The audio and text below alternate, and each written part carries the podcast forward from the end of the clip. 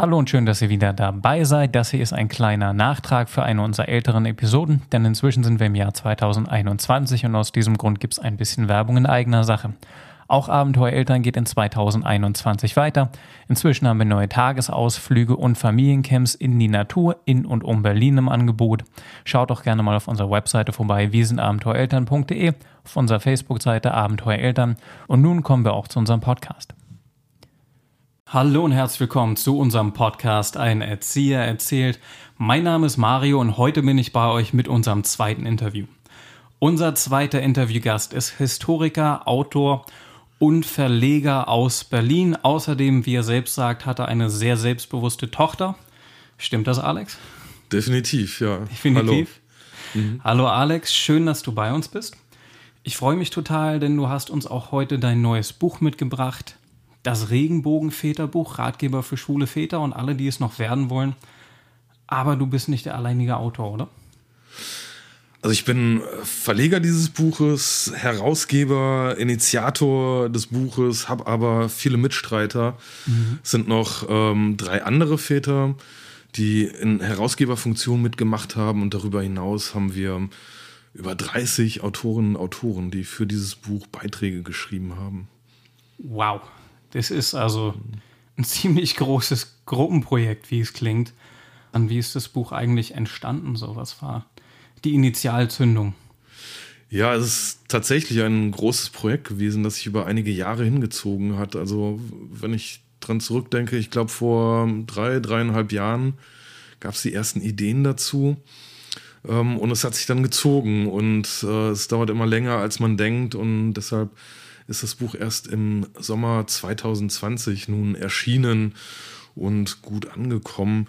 Also was der Hintergrund dafür war, ähm, dieses Konzept der Regenbogenfamilie ist ja relativ neu. Also ich glaube, es gab schon immer Schwule und Lesben und andere und queere Menschen oder wie immer man sich kategorisieren will. Ähm, allerdings war das nie so als offen gelebtes Familienkonzept gedacht. Also Schwule und Lesben, die vor 100 Jahren Eltern geworden sind, die haben das gemacht eigentlich eher, um eine Biografie vorzutäuschen, um sich zu schützen, um Normalität äh, vorzugeben und äh, Kinder waren da Schutz vor Verfolgung. Ähm, und ähm, das hat sich grundsätzlich verändert. Also wir erleben seit vielen Jahren, seit 10, 15, 20 Jahren, da fing es vielleicht an, ähm, eine Zeit, wo Schwule und Lesben und andere ganz bewusst Familie leben und sagen, also Gleichgeschlechtlichkeit ist überhaupt kein Ausschlusskriterium, um Kinder zu bekommen, um Kinder zu zeugen, um Kinder auf die Welt zu bringen. Ähm, Im Grunde ist das auch ähm, ja so ein Phänomen, das äh, dieses historische Moment der Diskriminierung von Schwulen und Lesben dann neutralisiert, weil ähm, die waren ja immer sozusagen am Pranger, weil sie ein totes Ende der gesellschaftlichen Entwicklung waren, weil sie sich eben nicht fortgepflanzt haben. Das ist so historisch betrachtet der Kern der Diskriminierung gegen ähm, Schwule und Lesben die fehlende Reproduktivität. In früheren Gesellschaftsformationen war das natürlich dann kritisch, weil man dann ähm, sozusagen keine Nachkommen mehr hatte, die dann die Eltern, Großeltern hätten versorgen können und so. Und tatsächlich verband sich damit mit Gleichgeschlechtlichkeit dann die Angst vor einem äh, Tod, vor dem nicht versorgt sein können, ähm, davor ähm, Tradition nicht fortführen zu können. Und das finde ich ganz interessant, diese größere Dimension von Regenbogen, Familie und wir haben halt festgestellt, da tut sich wahnsinnig viel. Es wird eben viel, viel bewusster ähm, und öffentlicher auch selbstbewusster, wie Regenbogenfamilie gelebt wird. Und wir haben halt festgestellt, es gibt ganz viel Austauschbedarf ganz viel Informationsbedarf und es gibt aber wenige Informationsquellen. Insbesondere eben auch für die Väter. Wir haben ja ein Regenbogen-Väterbuch gemacht, weil deren Part eigentlich so gut wie gar nicht sichtbar war. Mhm. Das ist für mich super interessant, dieser historische Bezug auch nochmal dazu, dass du den da herstellst und wie sich die Möglichkeit auch als, als Regenbogen Paar Kinder zu kriegen und Kinder zu bekommen von einfach von einem Schutzmechanismus hin gewandelt hat zu einem, zu einem einfachen normalen Kinderwunsch. So, den man ja auch mhm. wie jeder Mensch wahrscheinlich irgendwann in sich verspürt, ein ganzes Stück weit. Und, äh, und gleichzeitig auch auf der einen Seite ist dieses in, den, in, den, in die Öffentlichkeit treten von Regenbogenfamilien ja was ganz besonderes Progressives, wobei auch dann wieder dieses, dass halt Väter weniger beleuchtet sind, ist ja fast schon wieder so ein bisschen ein älteres Familienbild, wo der Vater wenig mit aufgegriffen wird, oder? Ja, also das ist tatsächlich ein Phänomen, das auch ähm, in Regenbogenfamilienkreisen sozusagen alte, für mich überkommene Familienleitbilder reproduziert werden. Also wir erleben ja äh, einen Prozess der stetigen Anerkennung und ähm, nicht mehr Diskriminierung von Schwulen und Lesben in Form von ähm, gesetzlicher Gleichstellung, Ehe für alle und so weiter. Ähm, was ähm, natürlich alles richtig ist. Ich will das überhaupt nicht zurückdrehen oder kritisieren, aber sozusagen der habituelle Effekt äh, dieser Angleichung und Anpassung ist am Ende dann doch, ähm, dass Schwule und Lesben äh, genauso spießbürgerlich äh, und konventionell daherleben wie alle anderen auch. Und äh, dass es in unseren Kreisen dann eben auch dazu kommt, dass Lesben behaupten, äh, dass Kinder machen, Kinder kriegen, Kinder versorgen ihre Angelegenheit sei, dass Regenbogenväter es wahnsinnig schwer haben, da reinzukommen, sich zu behaupten ähm, und dann aber eben häufig vor dieser doppelten Herausforderung stehen, äh, nicht nur mit einer Frau und Mutter es zu tun zu haben und aufzunehmen und sich stark zu machen und zu zeigen, dass wir auch etwas zu geben haben, ähm, sondern man hat dann diese doppelte Mütterlichkeit, äh, die gut ist. Ich ähm, will es gar nicht in Abrede stellen, aber sie hat auch ihre Tücken. Ich glaube auch grundsätzlich hat das Ganze seine Tücken. Ähm ich habe mich ja auch mit dem Buch beschäftigt und viel, mhm. viel Interessantes für mich selbst, auch wenn ich kein schwuler Vater bin, aus diesem Buch mit rausnehmen können. Und viele der, der äh, Familienkonstrukte dann, die sind ja auch, ich sag mal, größer als bei einer heteronormativen Familie. Jetzt ist es nicht nur Vater, Mutter, sondern es sind mehrere Personen daran beteiligt. Wie sieht das denn so aus? Magst du den Zuhörern ein bisschen was davon erzählen? dieser größere Kreis von Menschen, der genau, ja. Wie, also Familie wie, gründet. Wie, wie, mhm. wie, wird das gelebt, so dass das mhm. Regenbogen, die Regenbogenelternschaft, sag ich mal.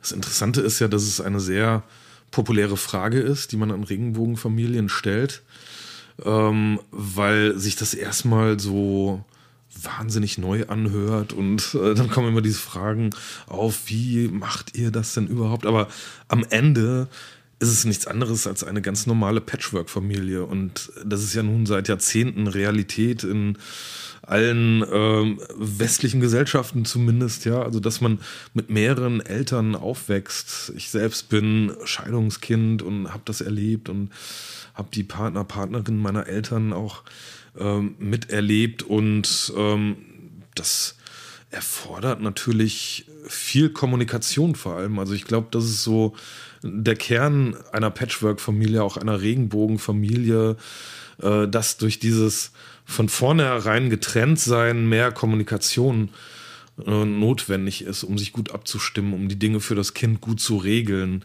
Auch mit dem Kind muss man viel reden, es ähm, einführen in das, was seine Realität für ähm, ja mindestens 18, 20 Jahre sein wird wahrscheinlich.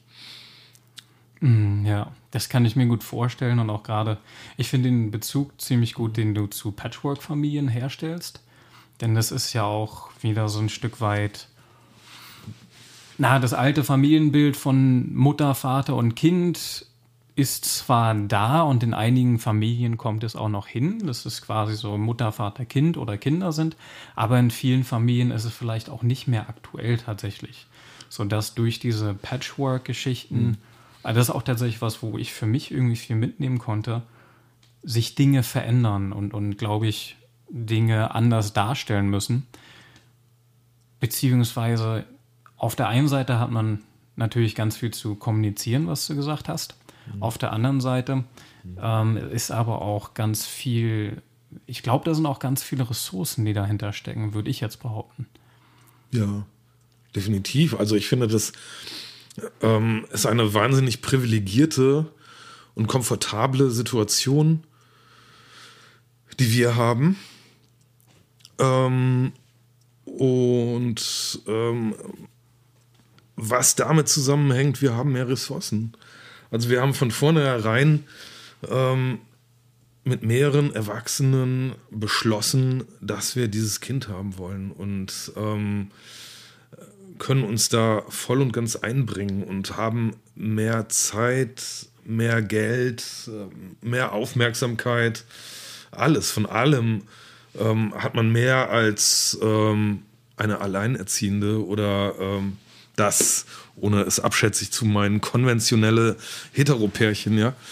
Ähm, und das ist schon, also wirklich, finde ich, eine privilegierte Situation, auch wenn es natürlich viele andere Fallstricke in Regenbogenfamilien gibt, die dann wiederum ähm, ja nicht so toll sind, ja. Also damit muss man dann auch umgehen. Also die fehlende rechtliche Absicherung ähm, eines der Elternteile, irgendeiner ist immer das fünfte Rad am Wagen, weil unsere konventionellen Vorstellungen nicht so weit gehen, mehr Elternschaft in diesem Land wirklich zuzulassen. Mhm, wie, wie sehen denn die rechtlichen Nachteile genau aus? So wie, wie muss ich mir das vorstellen? Naja, es kommt immer auf die Konfiguration der Eltern an. Also in unserem Fall war es so, dass ähm, wir eben äh, kein anonymes Samenspendermodell vereinbart haben, also äh, die beiden Mamas äh, nicht irgendeine Samenspende haben wollten und ansonsten keinen Vater. Ähm, wir haben eben nicht vereinbart, äh, eine Stiefkindadoption durch die sogenannte Co-Mutter vornehmen zu lassen, was auch ein Modell ist, sondern ähm, meine Voraussetzung war, dass ich als Vater eingetragen werde, dass ich äh, mit voller Verantwortung dabei bin. Ähm, also was ähm, Betreuung des Kindes angeht, äh, aber auch Unterhalt und ähm, alles andere. Ne? Ähm, und das bedeutet aber, also meine Voraussetzung, derjenige zu sein, der als Vater eingetragen ist, ähm, der auch Umgang, der das Sorgerecht hat, das gemeinsame, bedeutet dann wiederum, dass die Co-Mutter ähm, sowieso nach deutschem Recht keine Rechte für sich reklamieren könnte. Außer der Vater verzichtet vollkommen auf seine ähm, Vaterrechte äh, gibt das Kind zur Adoption frei, ermöglicht der sogenannten Co-Mutter eine Stiefkindadoption, die wow. Im Moment ein längerer Prozess ist mit sehr vielen Hürden und tatsächlich auch in manchen Fällen ungewissem Ausgang. Ähm, dann erst könnte die Co-Mutter in die Rolle eines juristisch vollwertigen Elternteiles äh, schlüpfen. Also sozial kann sie diese Rolle ja sowieso auch ausfüllen, ne? aber ähm, juristisch ähm, ist das nicht der Fall. Ähm, sodass es immer wieder die Konstellation gibt, egal wie man es macht. Also entweder ist der Vater voll integriert, auch juristisch abgesichert, ähm, oder er gibt alle Rechte ab, äh, dann ist es vielleicht die Co-Mutter und dann ist er aber außen vor und fällt hinten rüber und wir erleben immer wieder, dass ähm, sich solche Regenbogen-Patchwork-Konstellationen auch auseinanderleben. Man hat dann also überhaupt keinen Zugriff mehr auf sein Kind als Vater. Genau das Gleiche kann aber auch sein, wenn eine Co-Mutter sich vor der von der biologischen Mutter trennt, ähm, kann sie auch keinerlei Rechte reklamieren für dieses Kind, das sie vielleicht 15 Jahre lang aufgezogen hat. Mhm. Und ähm, das ist unbefriedigend in alle Richtungen. Und ähm, deshalb bin ich der Überzeugung, das ist auch das Plädoyer dieses Buches, ähm, wir brauchen um Verantwortung mit mehreren Erwachsenen für ein Kind zu tragen, brauchen wir eine Mehrelternschaft als juristisches Institut. Mhm, ja, das ist, da sind wir ja schon voll quasi drinne in den Tiefen des Buchs auch. Ähm, wahrscheinlich ist das auch der Grund, ihr habt mitgeschrieben, dass halt als, als Regenbogeneltern ist man immer, es ist immer irgendwo auch ein politisches Statement, richtig? Ja, also das hat mehrere Dimensionen auch. Also politisch ist es schon deshalb, weil ähm, erstaunlicherweise, das wusste ich auch nicht, das habe ich in unserem persönlichen Modell, haben wir das auch nicht ähm, wahrgenommen, weil wir keine Reproduktionsmedizin in Anspruch genommen haben. Äh, aber in Deutschland ist es tatsächlich gesetzlich immer noch so geregelt, dass Schwule und Lesben keinen Zugang zur Reproduktionsmedizin im vollen Umgang haben. Also, also ist immer noch. Aber an anderen Ländern ist das schon so. Ne? Äh, es weicht sich auf. Also in Frankreich beispielsweise ist es vor einigen Wochen oder Monaten so gewesen, dass das aufgehoben worden ist, weil man das als Diskriminierung erkannt hat. Aber in eine Kinderwunschklinik kann man jetzt nicht mit vier Erwachsenen, zwei Frauen, zwei Männer gehen und sagen, hey, wir sind Regenbogenfamilie und wir vier wollen alle zusammen ein Kind haben und ähm, gerne irgendwie über Kreuz äh, die Frauen befruchten oder keine Ahnung. ja, also ähm, da gibt es Leitlinien für diese Kinderwunschkliniken. Ähm, und Empfehlungen der ähm, Ärztekammern, die das wahnsinnig schwierig machen. Und äh, viele, die zum Beispiel auch ins Ausland gehen wegen des Geldes, weil es in Osteuropa beispielsweise preiswerter ja. ist, die dürfen als diese Konstellation sowieso nicht auftreten. Also im katholischen Polen äh, als schwul-lesbisches Pärchen aufzutreten und Kinder machen zu wollen, ist. Geht sofort äh, gar nicht. Da muss man sich dann wieder. Nicht, da würde man, glaube ich, gleich in die Hölle geschickt werden. ähm, für einen Teil der Polen, ja. Also ich meine, es gibt natürlich auch die progressiven, liberalen Kräfte in unserem mhm. Nachbarland. Mhm. Ja, es geht ja auch jetzt nicht um die einzelnen Personen, sondern um das System in dem Moment. Ja. Wo wir um Reproduktionsmedizin reden. Ja, genau. Aber ansonsten muss ich sagen, ähm, also es gibt natürlich ähm, diese fehlende gesetzliche Absicherung ähm, für Mehrelternmodelle, wie sie typisch sind in Regenbogenfamilienkreisen, was ich als sogenanntes Co-Parenting einfach mal ähm, überschreiben würde. Es gibt diese einzelnen Erfahrungen bei der Reproduktionsmedizin, wo man sieht, ähm, dass also diese Diskriminierung weitergreift. Ähm, aber man muss ansonsten auch mal sagen, dass ich ähm, persönlich nie irgendeine persönliche Diskriminierung erfahren habe. Nun leben wir hier auch in Berlin in einer Blase oder in anderen großen Städten, wo diese Phänomene verbreiteter sind. Ähm, aber also bei allen Institutionen, mit denen wir Kontakt hatten, auch Hebammen, Krankenhäuser, Ärzte, Kita, jetzt fängt es mit den Schulen an, ja. Ähm, nie, nie kam irgendeine Frage. Also ich musste nie erklären, äh, wie das jetzt zusammenhängt und nie war man der Situation ausgeliefert, dass da jemand saß, der sagte so, äh, wie, was, äh, wer seid ihr, was wollt ihr, das kriege ich jetzt nicht zusammen oder so, ja. Ähm, also gar nichts, eher so, es scheint ein Stück weit auch Normalität zu sein. Okay, man muss wenn sehen, dann wahrscheinlich eher positive Neugier. Ja, also äh, Neugier noch nicht mal. Ich würde eher sagen, fast ähm, ja, wirklich so gelebte Normalität, Abgeklärtheit, so. Es ist so für viele hier in dieser Stadt offensichtlich gar nichts äh, Neues oder Besonderes mehr. Und das ist total positiv, ja, dass man in dieser Normalität dann aufgehen kann und nicht ständig ähm, vor der Aufgabe steht, sein Kind zu verteidigen, sein Kind zu rechtfertigen, seine Konstellation zu rechtfertigen, ein äh, permanentes Dauer-Coming-out äh, im Alltag zu erleben oder so, ne? Das ist egal.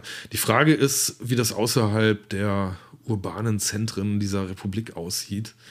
Also beispielsweise auf dem Land.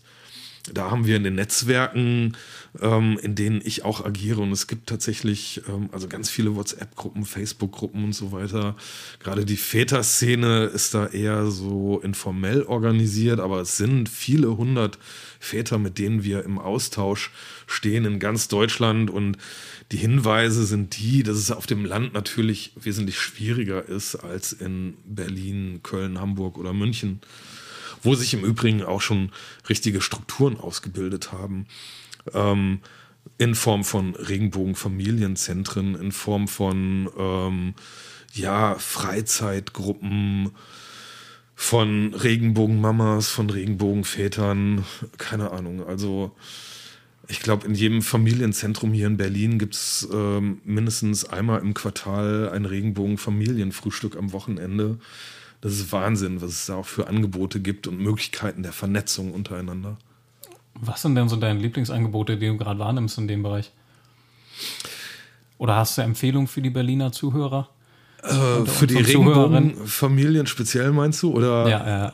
generell? Naja, also es gibt die Regenbogenfamilienzentren in Schöneberg. Ähm, das eine jetzt äh, für Ostberlin wird ein weiteres Regenbogenfamilienzentrum gegründet, äh, was weniger einen lesbischen Schwerpunkt haben wird, sondern sich wohl, soweit ich gelesen habe, konzeptionell stärker öffnet, auch den Regenbogenvätern gegenüber stärker öffnet. Das ist sehr positiv, dass es sowas gibt. Ähm, da würde ich einfach mal hingehen. Aber ich bin halt auch erstaunt darüber, ähm, dass es selbst kirchliche Träger gibt, die Echt? Regenbogenfamilien Events anbieten. Ja, also wenn dann von cool. der Diakonie ähm, sowas angeboten wird, da war ich schon sehr neugierig, bin hingegangen. Also einfach mal ausprobieren, auch eigene Vorurteile abbauen und sehen. Ähm, also man steht da nicht so in der Ecke, sondern ähm, die Gesellschaft um einen drumherum hat sich auch sehr, sehr weit fortentwickelt. Also neuestes Beispiel dafür.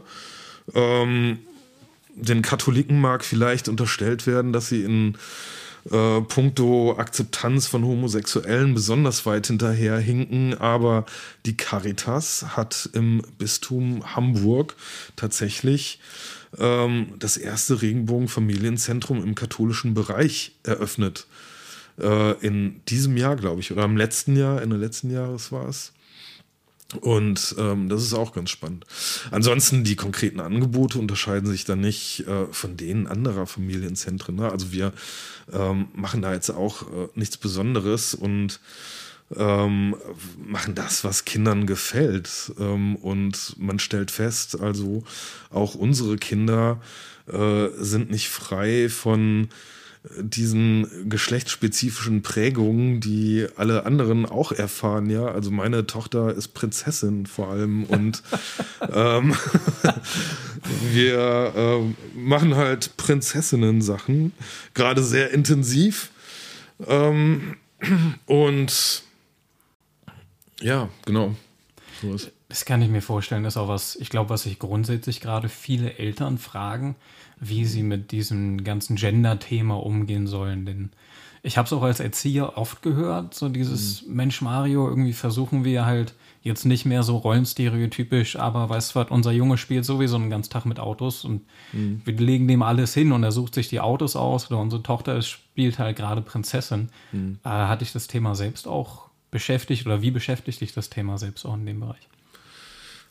Ach, naja, ich bin so ein bisschen müde von dem Gedanken, ähm, dass ich da jetzt sozusagen die Welt neu erfinde und äh, alle Geschlechterklischees aufbreche, weil wir eine unkonventionellere Familiengeschichte haben. Ähm, ich ähm, sehe einfach, dass es Prägungen gibt, denen man kaum ausweichen kann. Ähm, ich finde das okay. Ich finde es auch okay, wenn meine Tochter rosa Anziehsachen haben will und im Moment alles rosa streichen will und mit Puppen spielt. ähm, äh, soll sie es machen. Sie hat definitiv kein Interesse daran, mit Autos zu spielen oder Jungs Sachen zu machen. Das ist ja auch wichtig für ihre eigene Identität, sich da abzugrenzen und sich so als Teil der anderen Mädchen und der Mädchengruppe zu sehen. Ne? Und das will ich auch gar nicht zerstören, so mit Gewalt, weil ich denke, ähm, ja, aber genderpolitisch ist das leider nicht äh, korrekt. Deshalb müssen wir da jetzt was anderes praktizieren. Also das fände ich halt ge fast gewaltsam, da einzudringen, so in ähm, das, was ähm, meine Tochter nun mal in ihrem Alltag so erlebt. Aber ähm, ich finde es trotzdem wichtig, aus ihr ja eine selbstbewusste, starke Frau zu machen, also ein starkes Mädchen zu sein. Also mhm. ähm, das ist dann doch untergründig schon immer Thema von mir auch, dass ich so zumindest für mich denke so, ja, ich will aber auch nicht für immer und ewig diese eine kleine rosa Maus haben. Ne? Also ähm, Sie soll Sondern schon. Auch ein Mädchen, was selbst einen eigenen Kopf hat und Ja, und die irgendwann anfängen, diese Rollenmuster auch zu hinterfragen. Also sie kann das ausleben bis zum Exzess gerne und in rosa baden bis zum geht nicht mehr, aber irgendwann ähm, dann eben auch anfangen, ähm, das zu verstehen und dieses System zu verstehen, damit umzugehen, darin zu agieren und ihr eigenes daraus zu machen. Ähm, und das ähm, mit einem ja, Selbstbewusstsein, das sie gestalten kann. Mhm, ja, ja. Du hattest eben vor unserem Interview, haben wir noch ein bisschen gequatscht, erzählt, äh, deine Tochter fragt dich zurzeit nach Mutproben. Ja, ja. Ähm, also das ist ganz, ganz spannend, dass sie äh, bei den Müttern als auch bei mir so ganz unterschiedliche Seiten ihrer einen Persönlichkeit zeigt. Äh, das ist wahrscheinlich ein Phänomen, das viele Patchwork-Familien kennen, äh, dass Kinder sich in unterschiedlichen Räumen eben auch unterschiedlich artikulieren ähm, und Dinge ausprobieren. Bei mir ist im Moment halt Wahrscheinlich, weil ich schon auch so, also Mädchen sind auch stark. Ähm, sehr, das Mm, kultiviere ich schon. Das ist wahrscheinlich meine Erwartungshaltung an mein Kind und sie antizipiert das auch. Und ähm, wir haben ähm, eben schon lange dieses Spiel des Mutprobenmachens. Und ähm, immer wenn wir draußen unterwegs sind, picknicken, mal eine Pause aufkommt, mal Langeweile aufkommt, ähm, kommt dann von ihr auch immer dieses so, ah, wir können ja eine Mutprobe machen. Und dann muss ich mir immer irgendwas aus den Fingern saugen, äh, was sie machen kann. ähm, weiß nicht, zum Beispiel zu der Picknickdecke 100 Meter weiter im Park gehen und zu den Leuten und einen fremden Menschen ansprechen und fragen, wie er heißt. und Ach, wie cool. ja, oder ähm, hier im Park bei uns ist so ein kleiner See und ähm, ich sage ja immer, sie kann rennen, so viel sie will, aber wir müssen immer noch in Blickkontakt sein. Und das ist ganz wichtig, dass wir da so verbunden sind, dass ich so sehe, wo sie ist. Das brauche ich für meine eigene äh, Ruhe dann noch. Und ähm, eine Mutprobe war aber auch mal, dass wir das mal aufbrechen, dass man für einen Moment mal keinen Blickkontakt Kontakt haben kann, dass man um diesen kleinen Teich herum rennt, wo man, weiß nicht, für 20 Sekunden sich dann nicht sieht. Und das muss man alleine schaffen und einfach um diesen Teich herum rennen und dann wieder zu mir zurückkommen. Und das sind so unsere Mutproben. Und das findet sie super cool. Es klingt so, als wäre das auch eher eine Mutprobe für dich in dem Moment. Ja, äh, definitiv, klar. Also dieses Loslassen können ist auch etwas, was man als Elternteil auf jeden Fall praktizieren muss. Ne? Also man muss sein Kind ja auch erst mal kennenlernen. Ähm, und wer das nicht zugibt, äh, dass man sein Kind erst kennenlernen muss, äh, dem glaube ich ehrlich gesagt nicht so. Also man muss ein, ein gutes Gefühl erstmal entwickeln, was sich ähm, über ein, zwei, drei Jahre erst entwickelt.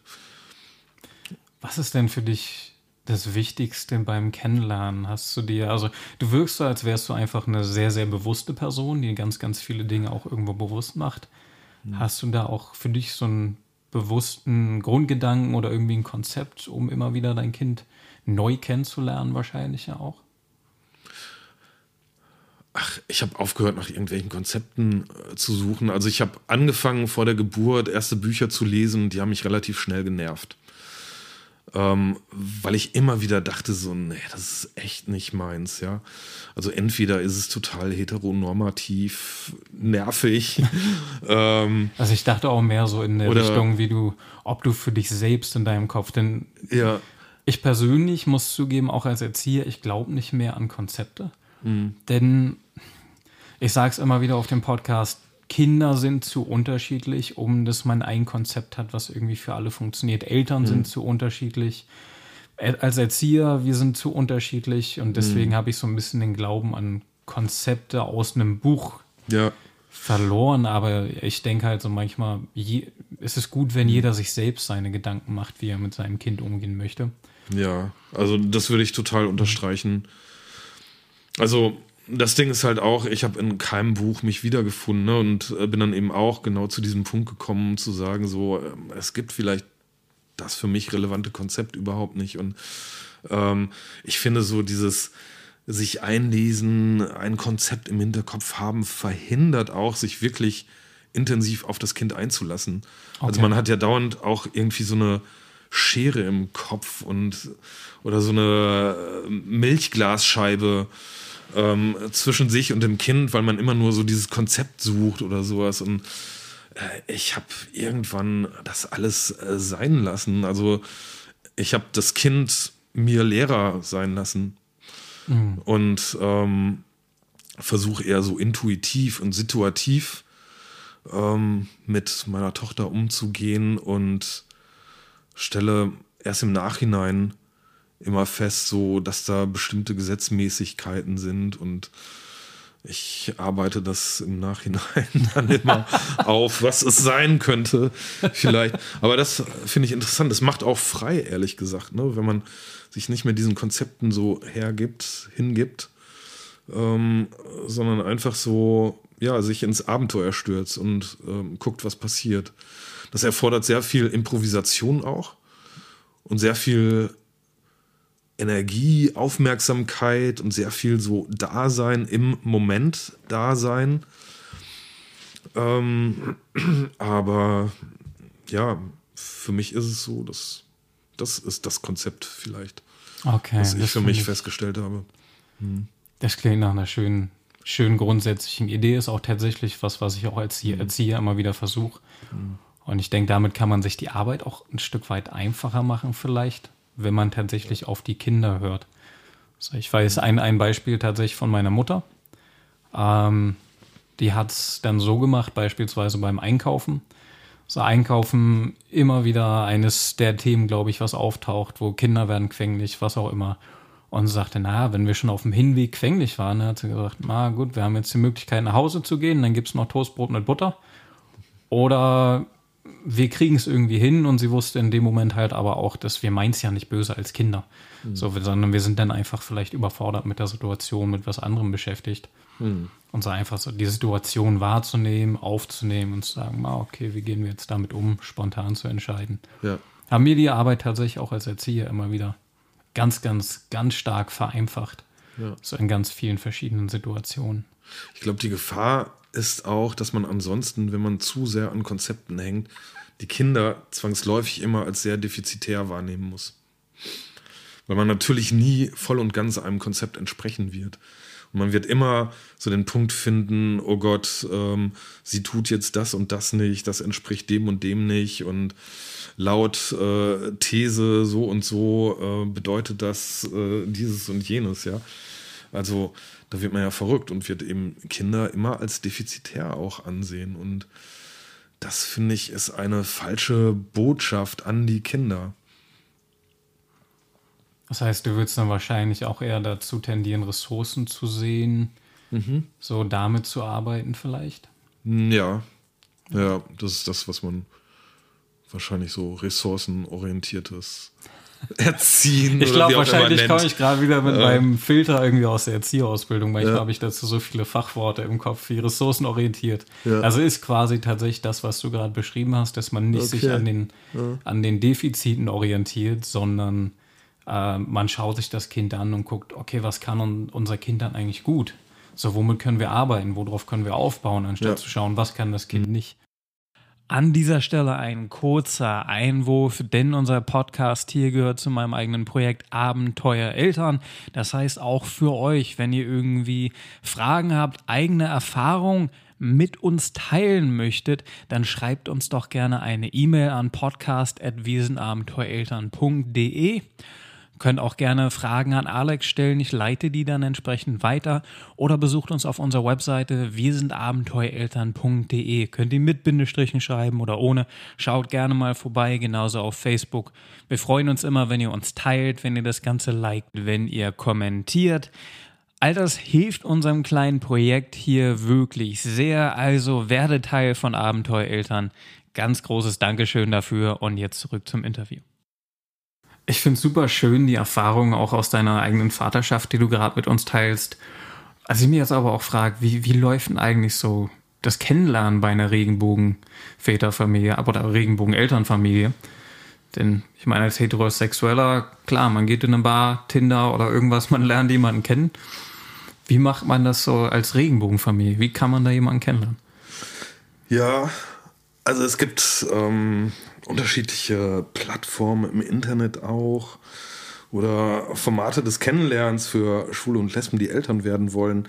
Das Schwierige ist natürlich, dass man nicht so getrieben ist von seiner sexuellen Lust und der Lust darauf, eine Frau kennenzulernen, mit der man den Rest seines Lebens vielleicht zusammen sein will, ja. Und äh, was sind überhaupt die Auswahlkriterien für eine Frau? Äh, mit der sich die meisten Schwulen dann ja nie auseinandergesetzt haben. So die Frau, das unbekannte Wesen, äh, kreuzt dann auf einmal auf und ähm, also viele ähm, schwule Väter haben da überhaupt kein Instrumentarium, um sagen zu können, naja, welche Frau soll schon die Mutter meiner Kinder sein? Ähm, das finde ich ganz interessant erstmal. Also diese Unsicherheit ähm, nach welchen Kriterien man überhaupt einen anderen Mensch als äh, Mutter seiner Kinder auswählen sollte.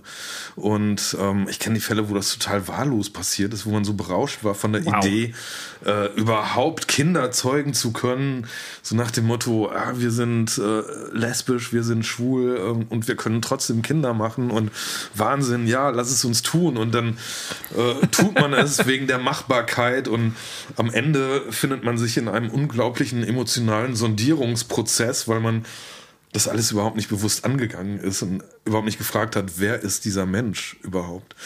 Äh, und deshalb ähm, rate ich dazu, wie in allen anderen Fällen auch, ähm, vielleicht ein zweites oder auch drittes Mal hinzugucken, sich genau kennenzulernen, wenn man sich dann erstmal kennengelernt hat. Also, wo lernt man sich kennen? Es gibt familyship.org.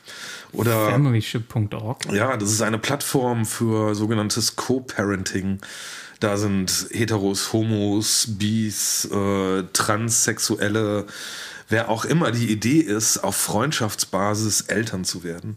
Also nicht zu sagen, äh, es muss eine romantische Liebe da sein als Voraussetzung, um Kinder zu bekommen, weil das ist vielleicht eh Illusion. Das ist eine gutbürgerliche Illusion des äh, 19., 20. Jahrhunderts.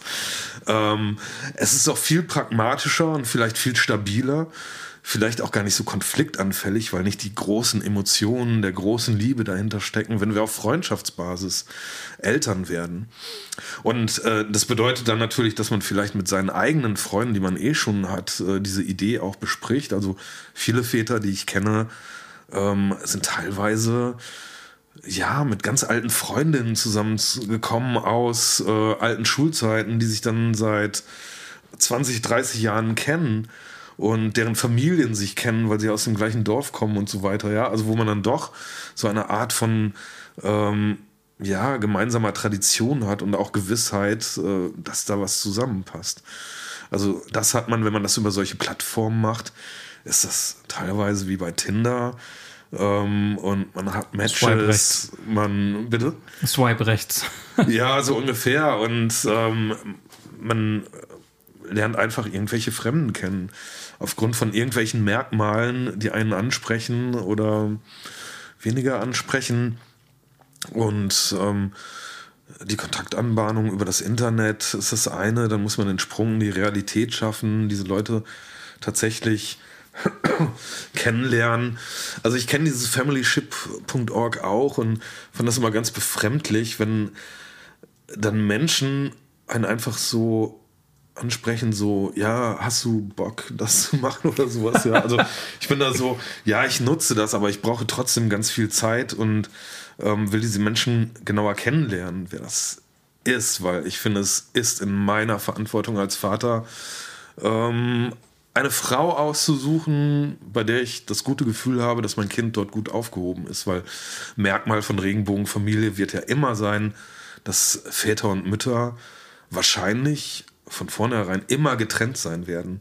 Also unsere Aufgabe ist sozusagen die Überwindung des Getrenntseins.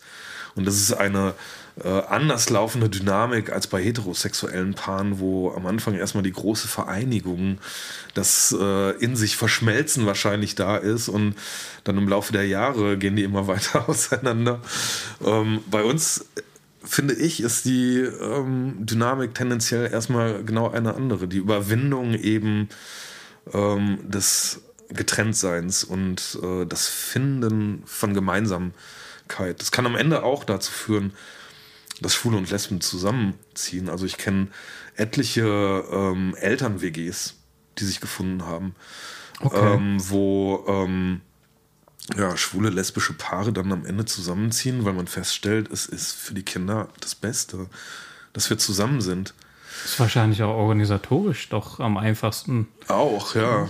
Es ist ähm, schwierig, Wohnungen zu finden, wo man das so praktizieren kann und dennoch seine Freiräume hat. Also ich kenne einen Daddy hier in Berlin, da hat er mit der Frau, äh, mit der Mutter seines Kindes einfach zwei Wohnungen zusammengelegt und der Treffpunkt ist die Küche, die beide Wohnungen ähm, gemeinsam teilen. Und das ist irgendwie ein ganz schönes Bild in dieser Wohnung zu sein, das auch deutlich macht. Also man hat natürlich noch seine eigenen Räume, sprichwörtlich, in so einer zusammengelegten Eltern-WG.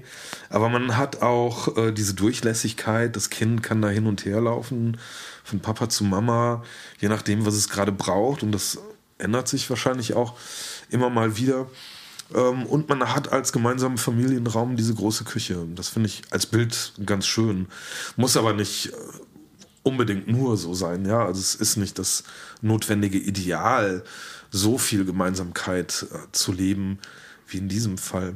Es geht auch eben durch dieses ständige äh, Pendeln, wenn man sich ähm, gut kennengelernt hat, wenn man sich mag, wenn man kooperativ ist, wenn man eben ähm, schon in dieser Kennenlernphase für sich das gut sortiert hat und gefiltert hat, finde ich, ähm, kann sich das alles so entwickeln. Ja, aber das Kennenlernen, also ganz konkret, ähm, ja, über das Internet, und dann anschreiben und gucken, was daraus wird. Ja, es gibt aber auch ganz lustige Speed-Dating-Formate. Also ein äh, Daddy von uns, der hat eine Zeit lang, ähm, weil er selbst eine Frau gesucht hat als Schulermann, hat er Speed-Dating-Formate äh, ins Leben gerufen, weil er auch fand, so, mein Gott, ja, dieses Kennenlernen irgendwie, alle wollen es doch, ja. Also wieso dann immer so über Monate dann hin und her äh, schreiben und keine Ahnung, äh, einfach zusammensetzen und einen Menschen auf sich wirken lassen. Und man sagt ja auch tatsächlich, dass man innerhalb von Sekunden eigentlich, ähm, wenn man sensibel ist, mitbekommt, ob dieser Mensch ja, mir irgendwas gibt oder nicht. Mhm. Und ähm, das fand ich auch ganz lustig, aber auch erfordert Mut, sowas zu machen. Ne? Das glaube ich auch, ja. Das erfordert eine mhm. Menge Mut, steckt aber auch eine Menge Kreativität in dem Moment hinter. Ja.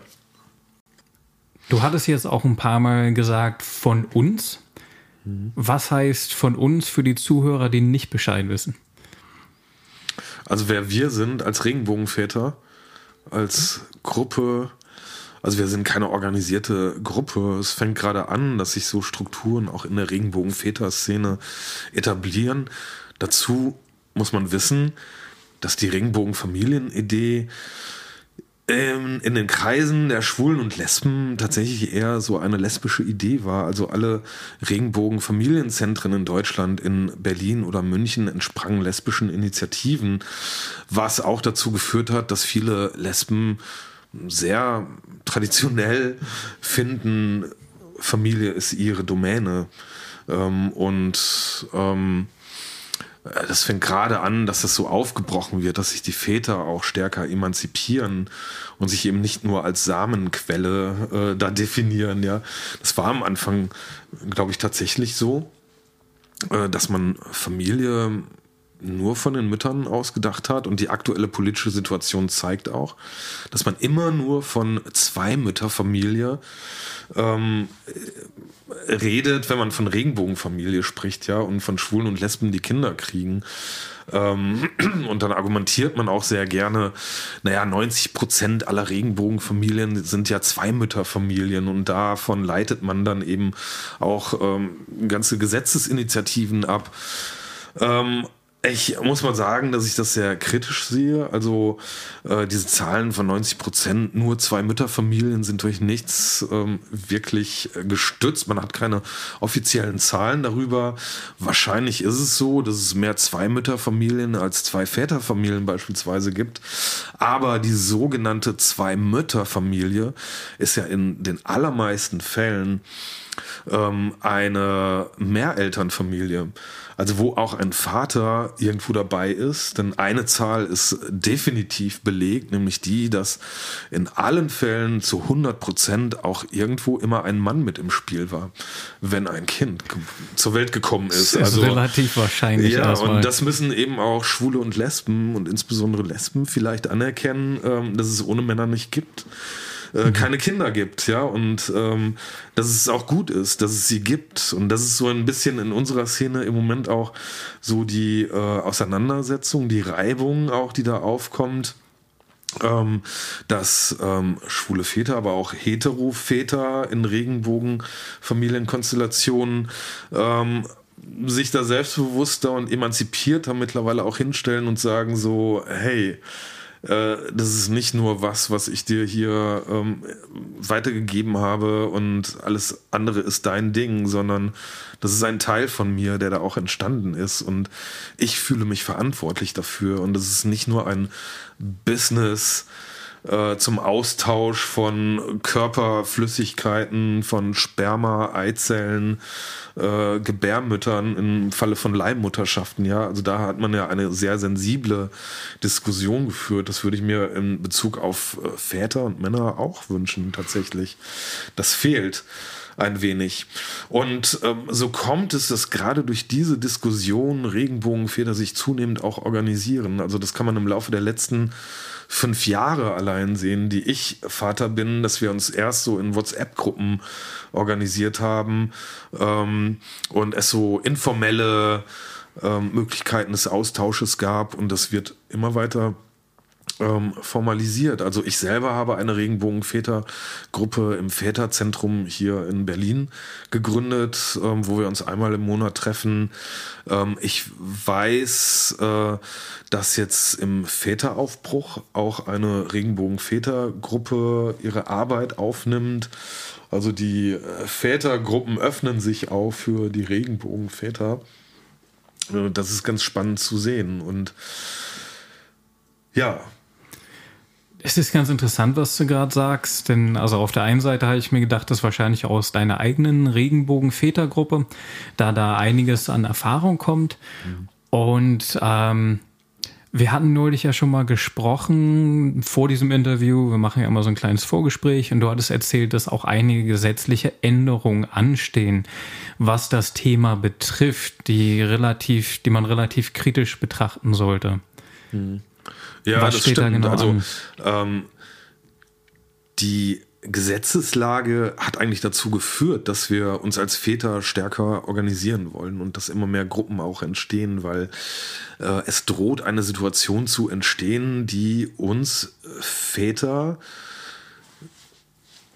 zunehmend rechtlos stellt. Also gerade in Bezug auf Regenbogenfamilie. Es äh, gibt einen aktuellen Entwurf des Bundesjustizministeriums unter der ähm, SPD-Ministerin Lamprecht, der von dem ich erst gar nicht dachte, dass er ernst gemeint sein könnte. Ja, also ähm, zentral geht es darum, lesbische Co-Mütter automatisch als zweiter Elternteil anzuerkennen. Ähm, egal, ob es vielleicht einen Vater gibt, der auch Verantwortung für sein Kind tragen möchte. Man versucht damit ähm, angeblich unter dem Argument äh, der Gleichstellung ähm, etwas aufzuheben, was lange kritisiert worden ist, nämlich dass in heterosexuellen Beziehungen ja ein Vater, der mit einer Mutter verheiratet ist, auch automatisch ähm, juristischer Vater eines Kindes ist, das in eine Beziehung hineingeboren wird. Egal, ob die äh, Mutter dieses Kindes vielleicht fremdgegangen ist. Ähm, juristisch Vater ist immer der, der mit einer Frau verheiratet ist. Und das ist aber eine, finde ich, vollkommen überholte Idee des 19. Jahrhunderts, dass sozusagen keine Findelkinder in die Welt hineingeworfen werden, für die sich dann keiner verantwortlich fühlt, sondern am Ende muss dann auch der verheiratete Vater ähm, so ja die Verantwortung für dieses Kind übernehmen. Ja, und das ist dann über Jahrzehnte mittransportiert worden. Jetzt will man es auf die ähm, lesbischen Beziehungen auch übertragen und sagt so, naja, bei den Heteros ist es doch auch so und dann ähm, sollen wir das auch machen das übersieht ja total, dass wir in Konstellationen Eltern werden, die von vornherein ganz bewusst ähm, ja, Kinder zeugen, wo wir mit mehreren Eltern dastehen und äh, Verantwortung übernehmen wollen, ja. Also ähm, es gibt keine äh, Findelkinder in ähm, schwul-lesbischen Elternbeziehungen, ähm, sondern es sind immer mehr Elternkonstrukte in der überwältigenden Anzahl und dem werden solche Gesetzesentwürfe überhaupt nicht gerecht. Also das ist ein Entwurf, der äh, rein ähm, lesbischen Elternpaaren ähm, zugutekommt in den Fällen, wo es eine anonyme Samenspende gibt, wo tatsächlich kein Vater vorhanden ist oder wo ein Vater da ist, aber der partout nichts mit seinem Kind zu tun haben möchte und sein Kind ähm, eh zur Adoption freigeben würde oder sowas, ja, da kann ich verstehen, dass man solche Automatismen überträgt, aber in allen anderen Fällen geht das überhaupt nicht. Und das ist etwas, was die Szene gerade total umtreibt, also diese Vorstellung, dass man als Vater, als biologischer Vater so überhaupt keine Beziehung mehr zu seinem Kind haben soll und dass so diese Leiblichkeit und Biologie total dekonstruiert wird. Und da muss ich sagen, hört es bei mir echt total auf, weil die Erfahrung der letzten Jahre von allen Eltern ist, Elternsein hat so viel mit Leiblichkeit und Biologie zu tun wie nur sonst was. Ja, diese ganzen Diskurse, das können wir aufheben und ähm, irgendwie wir ähm, vergendern uns da und äh, was sind schon Männer, was sind Frauen, das sind alles Konstrukte. Ähm, das finde ich in dem Fall dann auch echt sehr, sehr fragwürdig. Also im Moment kommt da, kommen da Gesetze auf uns zu, die uns Väter äh, in einigen Punkten wirklich rechtlos stellen und das ist beunruhigend. Das heißt ja auch im Endeffekt, dass dieser Gesetzesentwurf wahrscheinlich nicht ähm, differenziert genug mal wieder geplant ist, weil klar, Problem Kokos- oder Findelkinder äh, es ist dann natürlich nochmal ein ganz anderes Thema. Was du schon sagtest, ist ja jetzt bei euch nicht der Fall. Es wird einfach nicht vorkommen. So bei, bei lesbischen und schwulen Vätern und Müttern, so weil es viel, viel geplanter ist. Und gleichzeitig ist dann wieder so ein veraltetes Familien- beziehungsweise wer passt auf die Kinderbild auf? Bringt uns das nicht auch so ein Stück weit zurück zum Anfang, wo wir gesagt haben, dieses alte Familienmodell mit zwei Elternteilen ist nicht brauchbar in dem Fall? Die Frage habe ich jetzt nicht verstanden. Kein Problem. Ich meine, wir haben zu Anfang darüber geredet, wie halt gerade es wieder dieses mit zwei Elternteile und wenn immer mhm. nur zwei Elternteile natürlich Eltern sein können. Ähm, und dann irgendwie zugunsten der Co-Mutter, weil man will die Co-Mutter ja auch mit einbeziehen. Ja. Genau, dass sie auch rechtlich irgendwie was viele Konflikte lösen würde. Mhm. Aber dass da immer noch dann wieder der, der Knackpunkt ist, dass ist es wieder nur das zwei, Elternmodell. Ja, genau. Also ich kann natürlich schon verstehen, dass man, ähm, wenn man die Idee hat, es gibt eh nur zwei Mütterfamilien und wenn werden Lesbeneltern und nicht Schwule, ähm, was ja falsch ist. Wie gesagt, es gibt diese Mischform, Co-Parenting ähm, ist das Stichwort. Ähm, aber ja, wenn man diese Vorstellung von nur zwei Lesben werden Eltern hat, dann kann das vielleicht am Ende alles aufgehen, aber die Realität in der Szene sieht einfach anders aus. Das ist so. Und ähm, es kreiert ähm, auf einer Seite immer großes Unrecht und Unzufriedenheit und man pflanzt in diese Konstellation einen ganz, ganz großen Konflikt. Ähm, Also im Moment ist es nicht gut gelöst, weil äh, Co-Mütter tatsächlich juristisch außen vor sind. Äh, wenn dieses Gesetz aber von Lamprecht äh, durchkommen sollte, dann werden demnächst die Väter außen vor stehen. Ähm, und dann kann man vielleicht sagen, na ja, die kümmern sich ja eh nicht so, die haben ja eh nicht so ein großes Interesse und dann ist das Unrecht nicht so groß, aber mein Gott, da hantieren wir mit Argumenten aus dem letzten Jahrhundert. Also das Ding ist ja auch bei Schwulen und Lesben sollen die Väter rein in die Erziehung, sollen sich verantwortlich fühlen für die Kinder. Das, was da im Moment von der SPD betrieben wird, übrigens auch von den Grünen und der Linken, ist ein ähm, ja, überholtes Familienleitbild äh, zu kultivieren und zu verschärfen, das äh, Väter ausgrenzt. Und ich wundere mich einfach darüber. Mhm, ja. Gerade als jemand, der sich äh, lange mit diesem Thema nicht beschäftigt hat und ähm, erstaunlicherweise finde ich mich dann bei den bürgerlichen Parteien mit manchen Positionen eher wieder als Vater eines Kindes ähm, als bei den Grünen oder der SPD. Das ist wahrscheinlich was, ja, ist ja auch in der Regenbogenszene was eher ungewöhnliches in dem Moment. Total. Also ich meine, man ist nicht für die CDU. Ja, ähm, das ist die Partei, die sozusagen äh, über Jahrzehnte für die Diskriminierung des eigenen Lebensstils stand. Ähm, man stellt jetzt aber fest, wo das ja weitgehend überwunden ist, ähm, und so man ein Teil der Normalität geworden ist, dass sich das dann auch wieder neu konfiguriert und dass man als Vater dann durchaus wieder Schnittstellen mit der CDU auf einmal bekommt, weil das ähm, auch neben der FDP die einzigen Parteien sind, die ganz deutlich sagen, ähm, wir müssen hier die Väterrechte stärken. Aus unterschiedlichen Gründen, also aus allgemeinen Menschenrechten, aber auch, ähm, weil, naja, wenn wir hier den Gender Gap aufheben wollen, dann ähm, klar, in allen Bereichen Gleichberechtigung, auch ähm, in puncto Familie müssen die Väter ran. Und da ist es nicht sinnvoll, gesetzliche Hürden jetzt noch einzubauen im 21. Jahrhundert.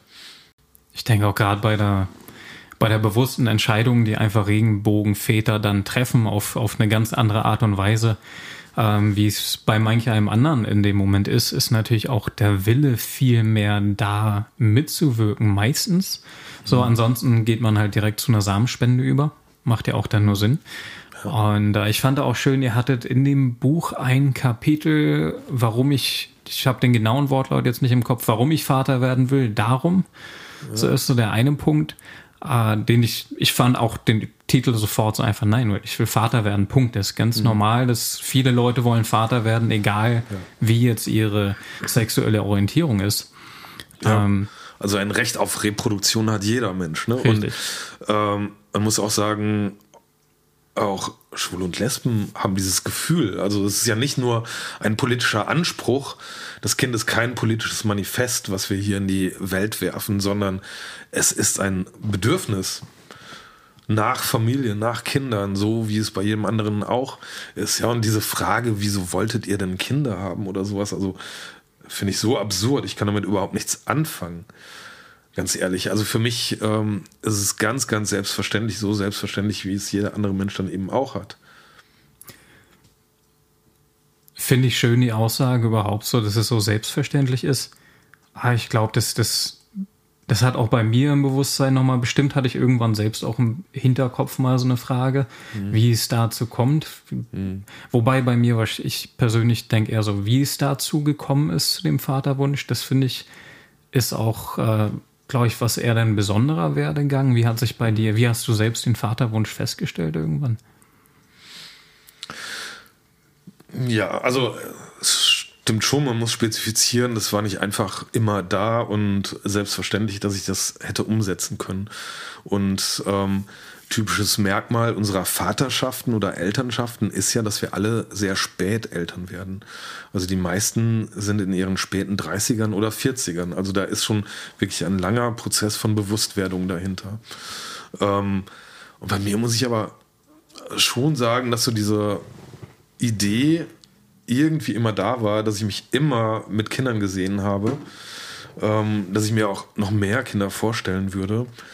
Ähm, und ich jetzt schade finde, dass ich mit den Müttern meiner Tochter also äh, das nicht werde umsetzen können, weil die nun mittlerweile auch zu alt geworden sind, ja. Ähm, das, das ist dann halt wieder die, Biolo der, die, biologischen Probleme. Ja, das ist der Preis der späten Elternschaft. Ja, also man kann da in vielen Fällen keine großartige weitere Planung dann äh, betreiben, wenn man eh Anfang Mitte 40 ist. Ähm, das ist dann so. Aber ja, ich hatte schon immer diese Bilder von vielen Kindern in meinem Kopf. Also ich weiß nicht, es ist wahrscheinlich auch äh, familienbedingt, ähm, so wie man aufgewachsen ist. Ähm, dass man eigene Geschwister gehabt hat, das als normal festgestellt hat, dass äh, die Eltern viele Geschwister hatten. Ähm, mein Vater sieben Geschwister hat und so, ne? Also. Und sag mal, welche Methoden hattet ihr dann eigentlich da zur Verfügung? Weil also ich, ich klar, Sex ist eine Methode, das ist normal. Okay, so, also das da ist, muss ist man, eine ich, nicht viel zu sagen. Ähm, tatsächlich ist es so, ja, man kann Sex haben äh, das Natürlichste der Welt. Bei Schwulen und Lesben äh, ist es so, dass das häufig äh, dann doch zu komischen Gefühlen führt, wenn man diesen Gedanken überhaupt äh, nur anspricht, ja. Wir haben das in dem Buch auch thematisiert. Es ist tatsächlich so, also einige haben Sex. Weil Regenbogenfamilie ist ja so, also nicht alle Regenbogenväter sind schwul, sondern es gibt auch Heteros, die mit lesbischen Müttern äh, Kinder haben, genauso wie die Hetero-Frau mit, ähm, was ist ich, einem schwulen Paar Kinder hat. Das alles ist Regenbogenfamilie und die sexuelle Orientierung ähm, ist da nicht immer so klar definiert. Und eine Person, die sich als schwul oder lesbisch kategorisiert, kann natürlich auch Sex mit dem anderen Geschlecht haben. Das schließt sich nicht aus. Und die ähm, Sexbiografien der meisten Menschen, die sehen ja so aus, dass wir experimentieren, dass ähm, also ich war auch mit vielen Frauen zusammen, ja, und ähm, hatte Sex mit Frauen auch. Und in den Väterkreisen ähm, gibt es auch einige, die sagen, naja, also war kein Problem. Also klar, was getrunken vorher. Äh, und, dann, und dann ging Mut das irgendwie. Ne? Mut angetrunken, schön getrunken oder was auch immer. Keine Ahnung. Ja, und dann ging das. Ähm, aber ähm, mehrheitlich wird dann doch auf die Bechermethode zurückgegriffen, weil Sex zu haben bedeutet ja also nicht nur Lust aufeinander zu haben, sondern sich vielleicht auch einfach gut zu kennen.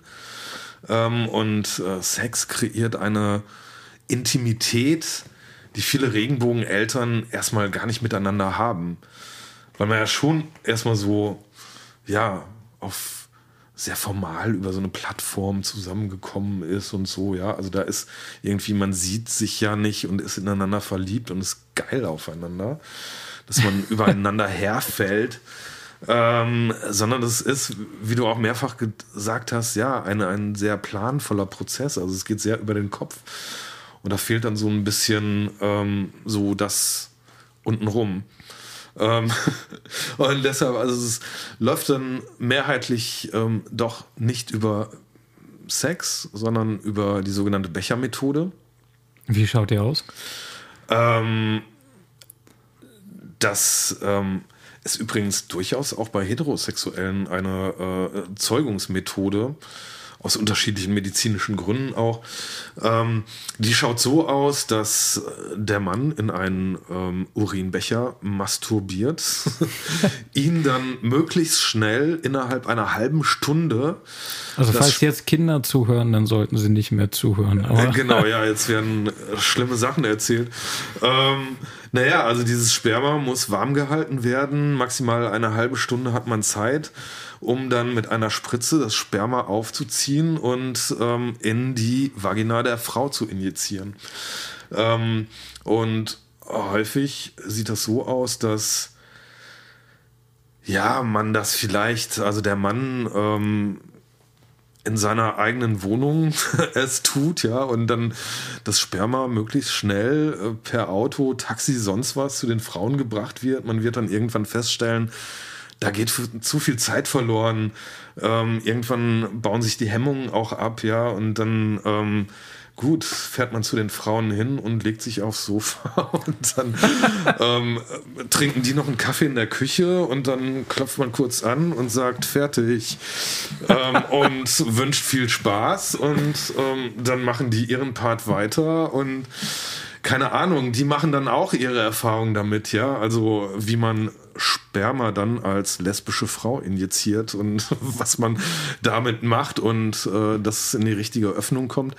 Ähm, alles total lustige Situationen, ja. Also bei uns war es so, ähm, meine Mütter meines Kindes, die sind dann eine Runde spazieren gegangen und ähm, einmal ja, war es dann soweit. Ich habe die Tür zugezogen, habe denen per SMS Bescheid gesagt, so, ihr könnt kommen.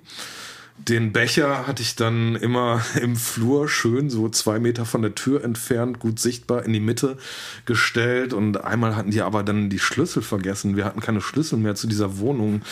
Die kamen an den Stoff nicht ran sozusagen, ja. Und dann, weißt du, diese Frauen gerade irgendwie den richtigen Zeitpunkt abgewartet. Alles war perfekt. Es musste passieren. Und dann kommt man an das Ding nicht ran, dass man durch den Postschlitz seiner Altbauwohnung Wohnung dann immer noch sah. Also man guckte da genau auf diesen Becher drauf, kam nicht ran und irgendwie was tun, Tür aufbrechen, keine Ahnung, Ersatzschlüssel besorgen. Die Leute, die welche hatten, waren nicht erreichbar. Am Ende ähm, kam dann jemand, die haben dann tatsächlich ähm, per Taxi jemanden kommen lassen und dann wurde diese Tür aufgeschlossen und dann schnell ran an das Zeug und ähm, ja, man erlebt lustige Sachen dann auch. Das glaube ich. Und man baut Hemmungen ab, definitiv. Ja, das, das klingt so, als wenn man sehr viel Intimsphäre in dem Moment schafft. Und als wenn, also Kinderzeugen macht ja einfach Spaß mal so, ne? Ja, das ist auch echt eine Botschaft, äh, wenn man so sehr planvoll, eben sehr vom Kopf daran geht. Ich will jetzt nicht esoterisch werden, ja, aber irgendwie fehlt da so ein gewisser Spirit, eine Energie, die man beim wilden Sex mit der Mutter seines Kindes ansonsten vielleicht haben würde. Und äh, bei vielen dauert es wahnsinnig lange. Und ich weiß nicht, ob das ein Spezifikum von Regenbogenfamilien ist weil die Übertragung per Bechermethode oder auch bei künstlicher Befruchtung, ähm, also die Erfolgschancen sind nicht so hoch wie beim direkten Sex.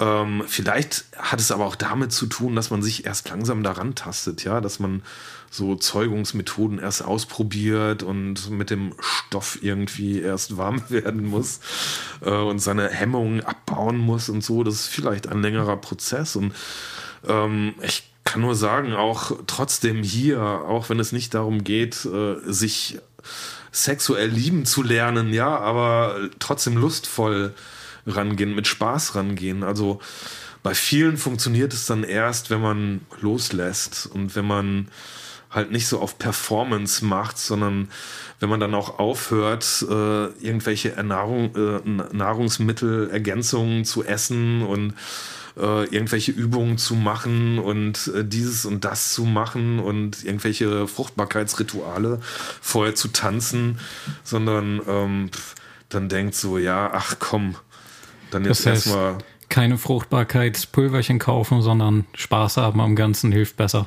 Ja, genau. Oder zumindest, wenn man diese Fruchtbarkeitsrituale macht, die dann mit äh, Spaß machen und mit der Bewusstheit, äh, dass das alles so ein bisschen ironisch gemeint sein kann. Sehr schön, sehr schön. Ah, coole Geschichten. Sehr cool.